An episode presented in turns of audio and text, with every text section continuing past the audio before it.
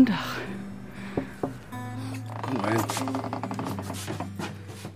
Tee im Atelier.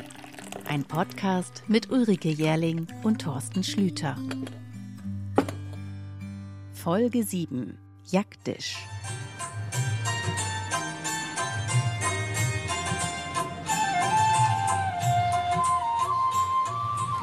Du auf dem Dach heute sehr anders.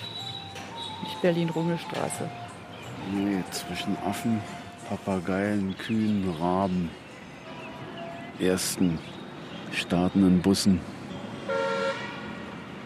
und Rikschas. Vor mir der Tempel, eingefallen mit dem Wasserspeicher, in dem sich die Affen herumbewegen. Das Arachner Dorf. Bundi hat was. Beim Zeichnen merke ich, dass es ganz schön in Verwandlung ist. Das wird man in vier, fünf Jahren kaum noch wiedererkennen. Aber jetzt ist es noch sehr romantisch und inspirierend hier. Und sehr ursprünglich. Der rote Affenarsch da unten zum Beispiel. Ich habe mit den, den Jungs gesprochen, die haben mit so einem italienischen Travel-Pärchen gesprochen, dass man nach Bundi am Schluss kommen sollte, nach Udaipur und Jaipur und Jodhpur und Pushkar, um dann richtig runterzukommen. Den Gedanken hatte ich auch schon heute früh. Aber jede Reise ist anders und, und jeder nimmt die Dinge anders wahr. Und ich glaube, dass wenn wir jetzt nach Udaipur aufbrechen, das ist ein ganz guter Übergang. Und dann in das Pushkar-Leben zu tauchen. Ich glaube, das ist stimmig und in den Norden zu gehen.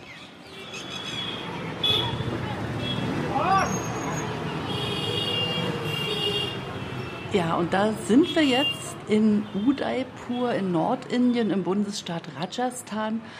Und die Jungs, die ich da eben vorhin erwähnte, das waren der Koch und der Besitzer des kleinen Gasthauses, in dem wir residiert haben vorher, ja, im Bundi-Haus in Bundi eben. Und jetzt haben wir wieder ein kleines Dach, so ein Zwischengeschoss, auf dem es sich zeichnen lässt und eben auch podcasten. Wie gesagt, in Udaipur und bisschen Geräuschkulisse, verhältnismäßig ruhig, weil gestern Abend war es, als wir ankamen, Thorsten, ein Schock.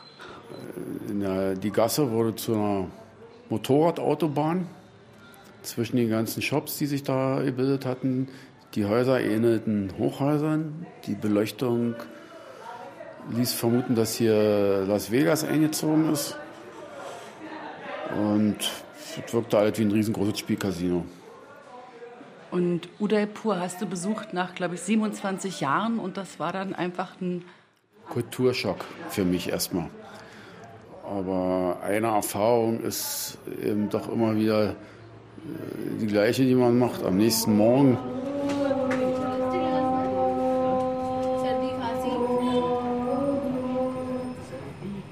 wird aus diesem furchtbar kitschen, anonymen, übersteuerten, lauten, überbeleuchteten, grellen, wird dann doch wieder äh, das alte Indien.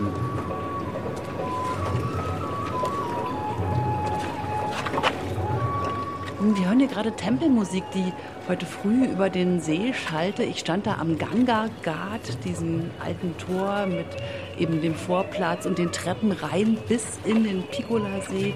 Ein bisschen abseits siehst du dann Frauen, die ihre Wäsche waschen. Auch viele Hochzeitspärchen, die sich hier an diesem prominenten Platz fotografieren lassen. Aber du wolltest über das alte Indien sprechen. Das alte Indien mit seinen Gott sei Dank schwarz geschimmelten Fassaden an vielen Stellen, die dann wieder diese so eine, eine Patina über den Stein legen, wie, wie der Grünspan auf einer Bronze zum Beispiel. Das macht es dann erst richtig sehenswert. Und das ist dann der nächste Morgen. Plötzlich ist es wieder alles, erstrahlt das alles in, in seinen Form. Und die Farben kommen wieder raus. Und das ganze Künstliche ist alles weg. Das ganze Elektrische, Elektronische. Und es ist wieder Indien. Das war nämlich das Zitat, was ich mir heute früh direkt notieren musste, als so der erste erleichterte Spruch von dir kam. Du lehntest dich über die Brüstung, schautest in einen der vielen Höfe auf diesen vielen Roofs hier auf den Dächern und sagtest, ah, ein Glück, Schwarzschimmel. ich musste sehr lachen. Ja, das ist ohne Schwarzschimmel. Dann wäre ja ein Land ohne Monsun und dann wäre ein Land ohne Wasser und ohne Leben und ohne die Intensität und, und Dichte, weil nur dadurch können die Menschen auch so dicht aufeinander leben, weil hier doch äh, viel, viel Wasser ist. Und Monsun zweimal im Jahr, davon lebt die ganze Landwirtschaft hier. Naja, und das zweite Zitat war dann eben, das Angemoderte tut uns immer gut, Rike, oder? Mm, ja, ein bisschen, bisschen schmuddelig, ein bisschen äh, dreckig und ein bisschen, ja, versaut essen gehen. Es ist schon das, was uns. Uiuiui, aber, aber versaut essen gehen ist komisch, weil eigentlich muss man beim Essen extrem aufpassen und versaut geht gar nicht. Also Richtig, geht gar nicht. Aber manchmal geht man an Stellen essen, wo man sagen würde, hier, um Gottes Willen, aber da ist dann das beste Essen.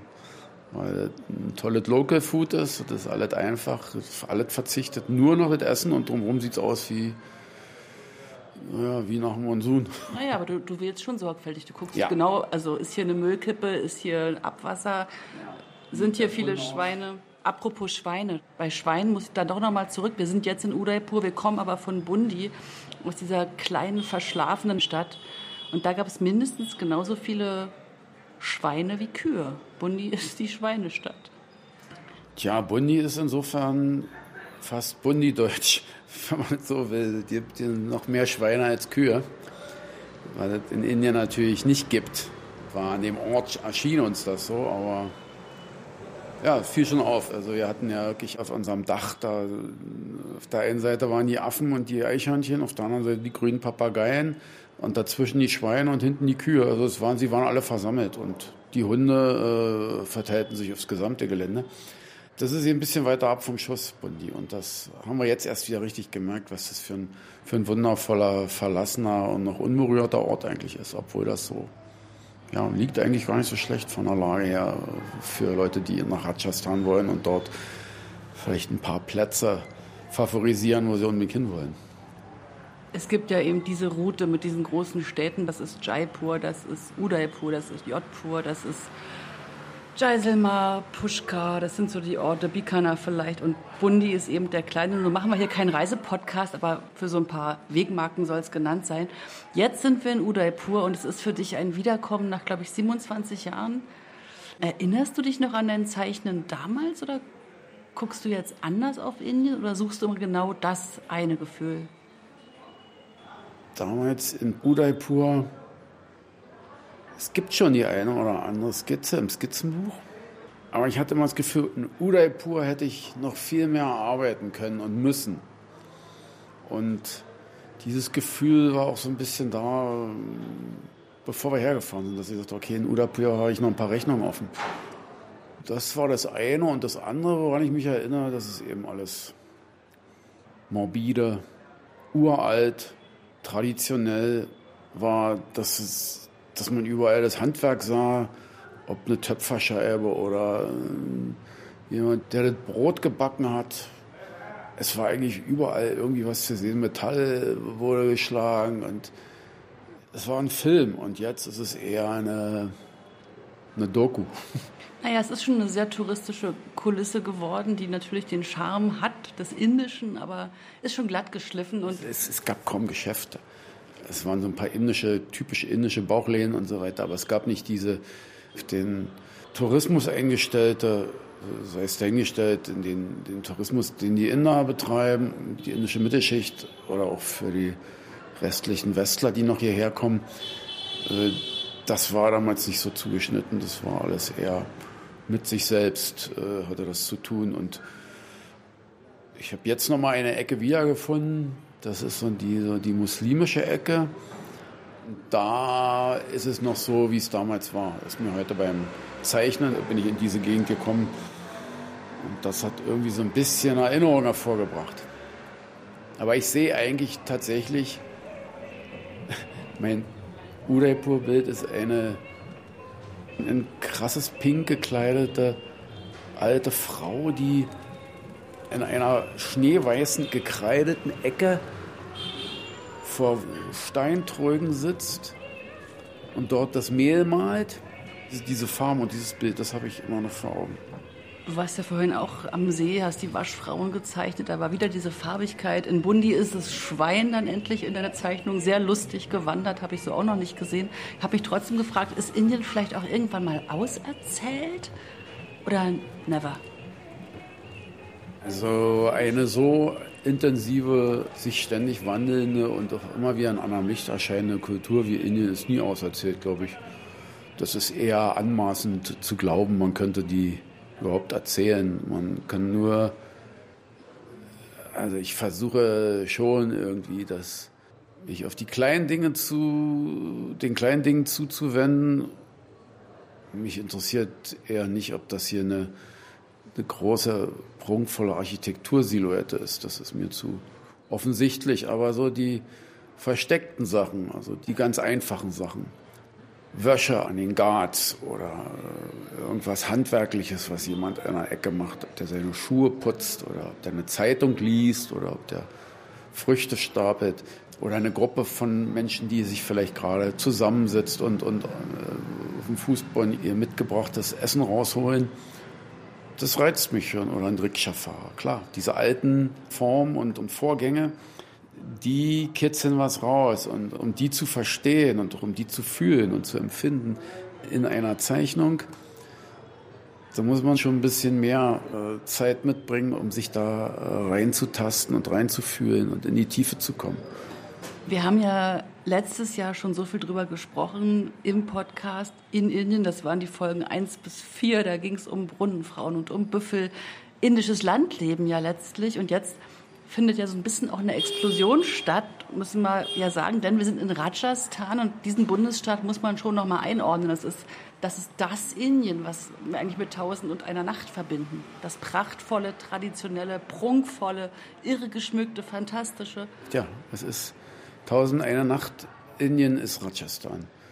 Das liegt auch schon an diesen prächtigen Schlössern und Burgen und die Maharajas haben sich ja alle gegenseitig versucht zu übertreffen in Prunk und Architektur. Und die Tempelarchitektur, die ist hier sagenhaft. Das ist, die Skulpturen sind sowas von filigran aus dem Stein gehauen. Da denkst du, das ist Holzschnitzerei. Das ist alles, das hat eine Qualität davon. Äh, das, sowas findest du in Europa überhaupt nicht. Das ist hier aber an jeder Ecke zu sehen und diese handwerkliche Fertigkeit verbunden mit dem Geschichtenerzählen, auch dem Humor in diesen Figuren, auch dem Verbotenen, was die prüde indische Gesellschaft gar nicht hergeben würde.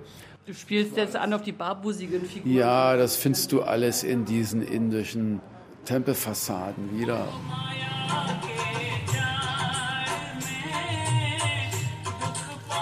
Wir haben uns diesmal auch das gegönnt, tatsächlich mit einem Taxifahrer, mit einem Driver unterwegs zu sein, um einfach auch Strecke zu schaffen. Mit dem Zug wäre es nicht zu machen in dem Zeitfenster, was wir diesmal hier haben in Rajasthan.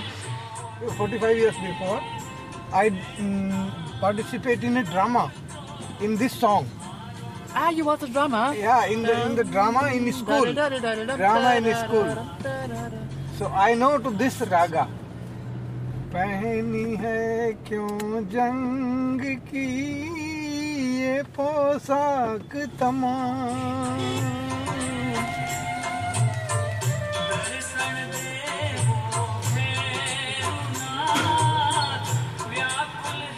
Ja, und er ist sehr engagiert und möchte uns auf jedes Vor, in jeden Palast, in jeden Tempel führen und ist dann immer ein bisschen enttäuscht, denn unser Ansatz ist doch ein anderer. Ja, wir haben ihm gesagt, wir sind keine Japaner, wir müssen nicht alles sehen an einem Tag oder an einer Woche äh, halb Europa erkunden. Äh, wir haben unsere Plätze, ja, haben uns vorher auch ausgedacht und diese Plätze sind so gewählt, dass wir auch Zeit haben, um uns mit den Plätzen vertraut zu machen und auch mal irgendwie Dinge zu wiederholen an den Plätzen, sodass man mal auch einen zweiten und einen dritten Blick auf die Dinge haben kann. Und dadurch haben wir weniger Plätze, aber die, äh, denke ich, dadurch mit mehr Intensität anfüllen können. es warten ja noch ganz verschiedene Momente auf uns. An jedem Ort, wo wir bleiben, ist wieder eine völlig andere Welt. Und dieses Kontrastreiche, das ist das, worauf wir uns gefreut haben und wo wir gedacht haben, so könnten wir das vielleicht machen. Also in Bundi, als wir da umherstreiften, in den kleinen Gassen, die übrigens zum Teil so blau sind, wie dann Jodhpur sein soll, die blaue Stadt, auf die ich mich schon sehr, sehr freue. Aber in Bundi jedenfalls waren die Schweine und da haben wir plötzlich über Zoonosen geredet. Das ja, das war ein kurzer Ausflug in die Vergangenheit oder in die Zukunft, wer weiß. Nee, müssen wir das jetzt nochmal thematisieren? Ach naja, nee, aber das ist schon nochmal auch kritisch, was man auch so an, an Leben dort sieht. Und dann redest du mit den Familien und den jungen Mädchen, Englisch sprechen die ganz toll, ganz helle Kinder und dann daneben fließt das Rinnsal und das Schwein. Ich krieg's manchmal immer noch nicht zusammen, diese Welten. Gut. Was können wir in diesem Podcast machen? Was können wir machen? Können wir Geschichten erzählen? Ja, können wir. Dass ich mit dem Jagdtisch-Tempel noch eine Rechnung offen habe, sozusagen. Fällt so ein bisschen aus der Reihe, aus, von den sonstigen Tempeln her. Und mich da nochmal länger aufzuhalten, das lohnt sich, glaube ich. Und mal zu schauen, was dort passiert, wie dort die Energie ist. And you, you traveling here or what do you do? I'm traveling and working something, yes. Working here? Uh, yes, I'm reporter, making radio stories. Ah, nice. And my husband is an artist. He's sitting outside. You can see. But that's a nice place to see the art here. Yeah, of Why course. he outside? He was here. He was Oh, he inside. Yes. Yeah, Ah, of course. So ein kleiner Zeitsprung hier im Podcast. Ich habe nämlich dann am Abend drinnen im Jagdtisch-Tempel ein paar Aufnahmen gemacht. Das war gar nicht so beeindruckend, wie ich vorher gedacht hätte. Da war nämlich ein unsicherer Vorsänger und auch eine ganz wackelige kleine Hindi-Gemeinde. Ich fand das interessant. Es gab wirklich so Parallelen eigentlich zu irgendwelchen nicht so gut besuchten Gottesdiensten in Brandenburg. Ja,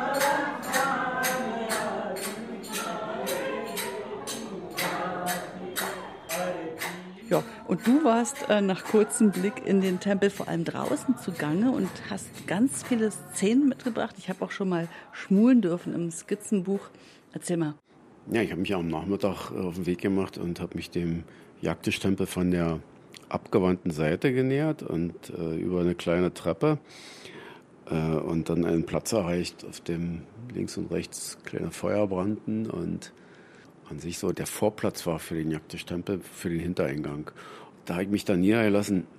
Im Hintergrund gab es so Haveli-artig bemalte Bebauung mit Elefanten und Kriegern und von dort hatte ich einen ganz guten Blick auf diesen kleinen Vorplatz, an dem ich äh, mich nicht allein befand. Zur Linken ein kleiner, noch gar nicht mal so alter, aber verschmitzter Sadhu sitzend. Äh, mir gegenüber ein altes Ehepaar, was beschäftigt war, sehr würdevoll, sehr verschmolzen. Und zur Rechten, neben dem brennenden oder noch qualmenden kleinen Müllhaufen, äh, ein Bündel Lumpen, aus dem ab und zu eine alte Bettlerin hervorschaute. Das war so das Ambiente und dann habe ich dort angefangen zu zeichnen und mit dem Sadhu mich beschäftigt, äh, die eine oder andere Skizze auch hingekriegt und dann auch das ältere Ehepaar. Da gab es ja noch eine tolle Szene, die haben dann nämlich äh, zum Abend hin zum Abendbrot eingeladen und da sind dann einige mh, erschienen und die haben sich dann im Kreis hingesetzt und die alte Frau hat dann Essen gereicht und ihr Mann, der alte Mann, der hat dann, wie stellte sich dann heraus, vermutlich ein Brahmane, hat dann das Gebet gesprochen für diese ganz einfachen, von der Straße kommenden armen Leute. Und auch die Bettlerin hat äh, einen Teller gebracht bekommen, ohne dass ich aus ihrem Lumpenbündel hinaus bewegen musste. Der Sadhu hat in seine Kokosschale äh, einen Klecks bekommen, ja.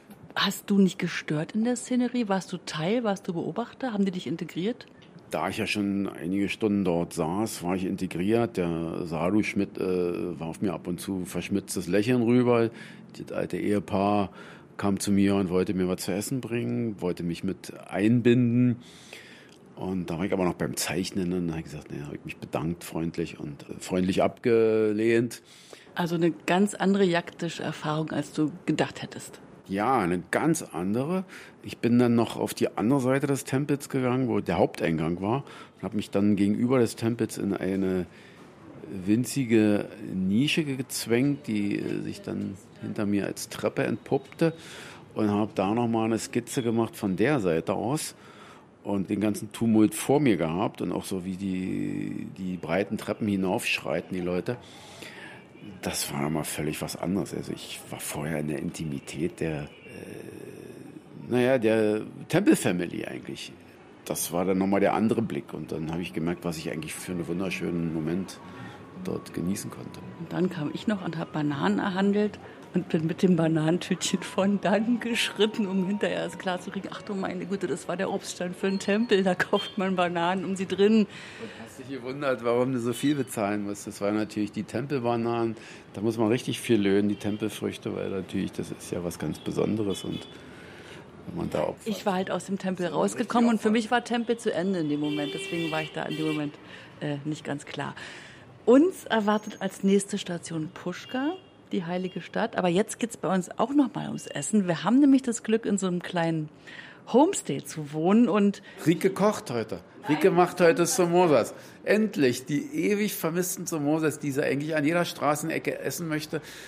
Egal wie alt und wie, wie sehr das Fett stinkt, aber es ist so knusprig und es sieht so schön golden aus. Und jedes Mal sage ich, überleg's dir. Manchmal ist es besser, auf was zu verzichten, als sich die Hacken zu bekacken. Genau, deswegen durfte ich nie unterwegs Samosas essen. Heute Abend machen wir aber welche und ich koche nicht wirklich. Aber unsere Hausgastmama namens Nina übrigens, aber mit zwei E geschrieben, Nina hat Cooking Classes und macht wirklich ähm, Kochkurse. Aber sie sagt, wer bei ihr wohnt, der ist sowieso wie Familienmitglied und darf in ihre Küche mit rein. Und das durfte ich auch gestern Abend und stand also dabei, als der Dahl gekocht wurde. Und ich bin schon nah dran, also ich habe noch ein paar Tricks gelernt. Und Chapati kann ich jetzt auch. Du warst so hochkonzentriert und warst so, als ob du äh, arbeitest, moderierst oder aufnimmst oder sonst was. So ein, so einen Blick hattest du drauf äh, über ihre Schulter. Ja, wenn es ums Essen geht. Da es ums Essen geht, dann darf kein Detail äh, ausgelassen werden. Wobei ich bin ja keine Köchin. Ich bin ja keine Köchin. Bin ich Nee, ja bist du eigentlich sonst mit deinen verfügbaren Gerichten? Das wollen wir jetzt hier nicht weiter thematisieren, aber das indische Essen ist eben auch etwas, was uns auf diesen Reisen aber sowas von magnetisiert und elektrisiert und trägt schon sehr dazu bei, dass man immer wieder her möchte. Geht mir jedenfalls so. Ja, das ist schön immer zu sehen, mit welchem Genuss du hier isst. Ist, du isst, isst ja immer mit Genuss, aber das hier, wie du hier mit Genuss isst, das ist schon nochmal eine Reise wert. Jetzt sind wir weit weg von der Kunst, aber macht ja nichts. Ein bisschen Leben dafür auch sein. Ja, na klar. Ich meine, wenn es ums Essen geht, dann blühst du ja auch immer auf. Das ist ja sozusagen nochmal, nächstes Jahr mal noch eine Schippe drauf. Jetzt enden wir, oder? Na gut, jetzt habe ich genug geplaudert. Danke, Thorsten. Komm schon glatt ins Plaudern hier. Danke, Rike.